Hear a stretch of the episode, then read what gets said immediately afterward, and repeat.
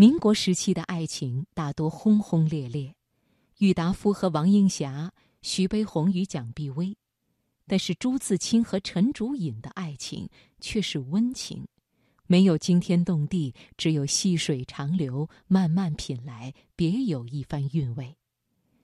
接下来就请你听邵子琪的文章《朱自清的情书》。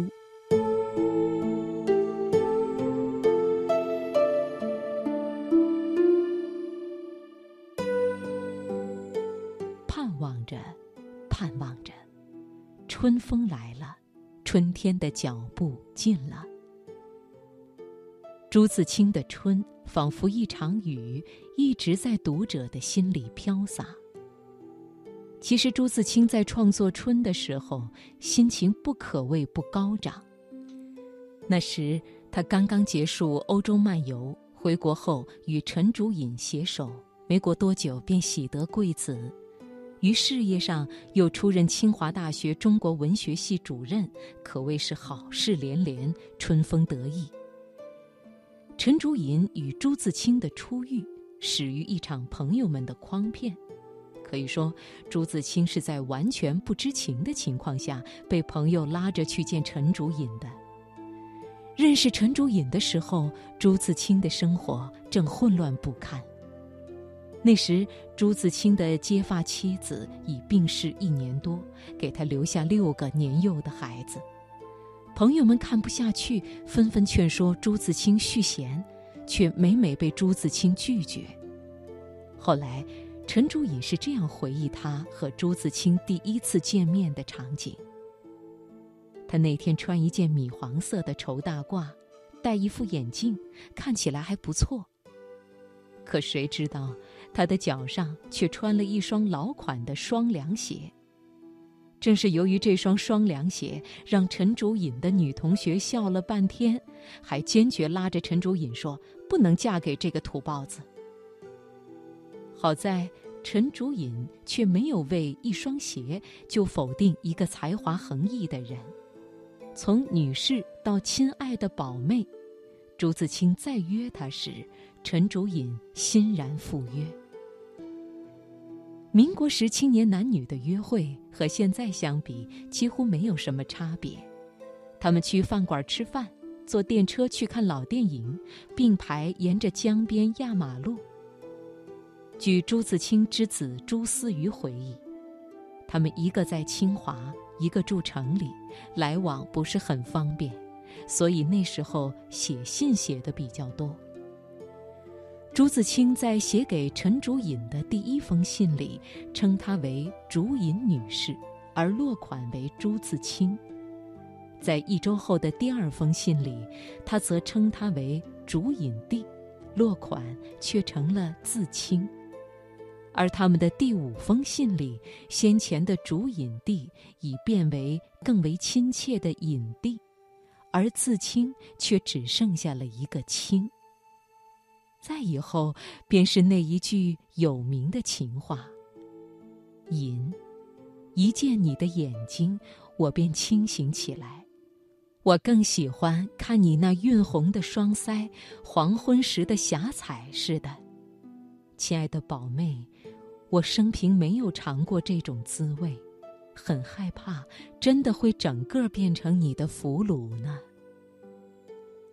从最初的女士。”再到亲爱的宝妹，在整整七十五封情书下，他们的爱情如夏夜里月下含苞待放的荷，渐渐绽放在柔柔的碧水间。他，陈竹隐，齐白石的学生，唱得了昆曲，拿得了画笔。但这个比朱自清小了七岁的年轻女孩，却如何能经受得起他情书的攻势呢？这一年的寒假，他开始有意躲着朱自清，可躲得了人，又如何躲得开心里的牵肠挂肚呢？他又收到了他的信，在信上，他穷尽了所有能表述他内心苦痛的词语，竭力述说着他的相思之苦。他说他的胃又开始痛了，而陈竹隐的心也隐隐的疼了。最后，陈竹隐接受了朱自清，也接受了他的几个年幼的孩子。一九三二年，朱自清与陈竹隐在上海杏花村酒楼举行婚礼，那一天也正是他们相识两周年的日子。没有哪个女人会刻意放弃理想与追求，甘心愿意做一个围着灶台饭桌团团转的女人。而陈竹隐却为了朱自清，心甘情愿成了他背后的女人。那个从前十指不沾阳春水的女孩，如今也为他洗手做羹汤。日子在平淡中越过越有滋味。如同一口百年的老酒，入口很淡，而回味却是干裂无比。时光如水般从指尖缓缓溜走，待回首时已是一九三七年，距离他们结婚已过去五年之久了。这一年，抗日战争全面爆发，覆巢之下，安有完卵？朱自清的一家人又怎可幸免？第二年四月，面对紧迫的战争形势，北京大学、清华大学、南开大学组成国立西南联合大学。朱自清作为教授，要随校南迁到昆明。他本想带着妻子和孩子一同去，可是孩子们正嗷嗷待哺。仅靠朱自清的那点薪水，又如何能在这物价纷飞的日子里买到足够的粮食呢？虽然不舍得朱自清，但看着他日渐消瘦的身体，陈竹隐暗暗地做了一个决定：为了减轻朱自清的负担，让他安心随学校工作，柔弱的陈竹隐。毅然带着孩子们回到阔别多年的老家成都，一个人挑起了整个家的重担。从此，一人在昆明，一人在成都，一个是四季如春的春城，一个是天府之国的锦城，相隔迢迢万里间，唯借那中天之上的。一轮明月，才可了相思之情。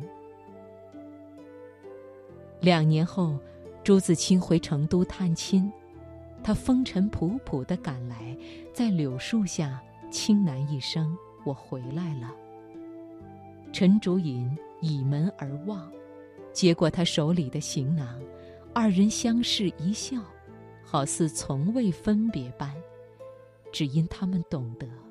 纵使相隔万里，他们的心，却都是紧紧贴在一块儿的。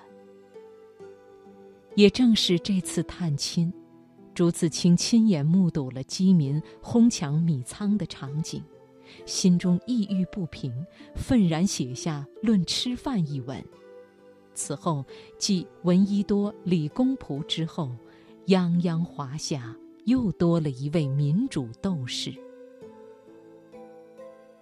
一九四八年八月十二号，朱自清带着不舍，永远的离开了他的爱人和儿女。